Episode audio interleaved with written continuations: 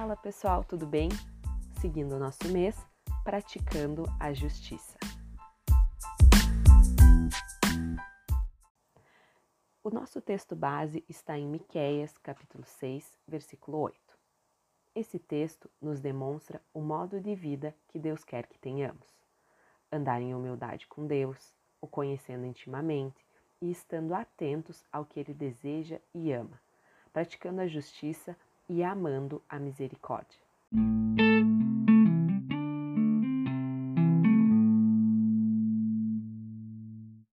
Na semana passada, fomos ativados ao desejo de misericórdia, a olhar com compaixão aos demais, não somente em palavras, mas em ação. E o que é justiça? Porque Deus deseja que cuidemos dos que estão em situação de vulnerabilidade? No texto base, a justiça aparece como uma ação que é desempenhada com uma atitude de misericórdia. Se fizermos uma busca na Bíblia, vamos perceber que é surpreendente a frequência com que Deus é apresentado como defensor dos vulneráveis. E isso diz muito sobre ele, pois Deus se identifica com os fracos, ele defende a causa de tais pessoas. No entanto, a ideia bíblica de justiça vai mais a fundo. Se considerarmos que ela costuma estar ligada à retidão, a ideia bíblica de justiça se refere a uma vida de relacionamentos corretos. Quando encontramos a palavra retidão na Bíblia, pensamos normalmente em moralidade individual.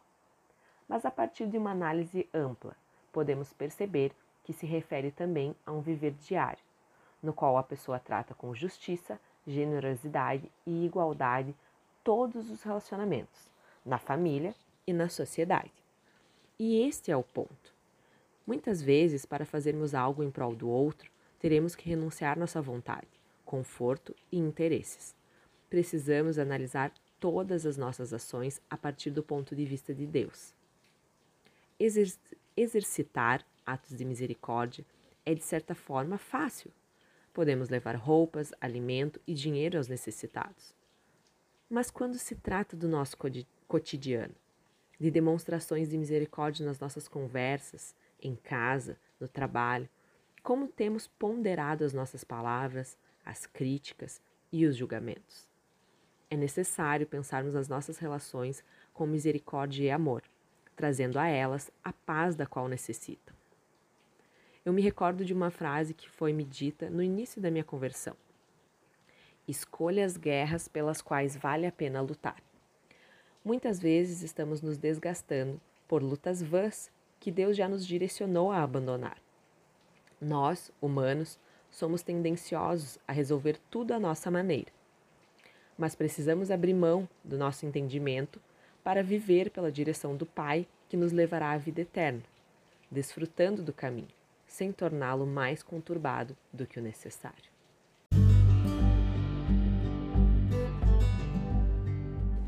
Essa semana quero convidá-los a praticar a palavra. A partir dessa visão de justiça em retidão, que nós podemos buscar o Espírito Santo no sentido de retirarmos todo o entulho. É isso mesmo. As mágoas, tristezas, rejeições. Vamos limpar o nosso coração olhar para dentro, a partir das nossas relações, verificando se há algo endurecido, doando perdão tanto para si mesmo quanto para o próximo.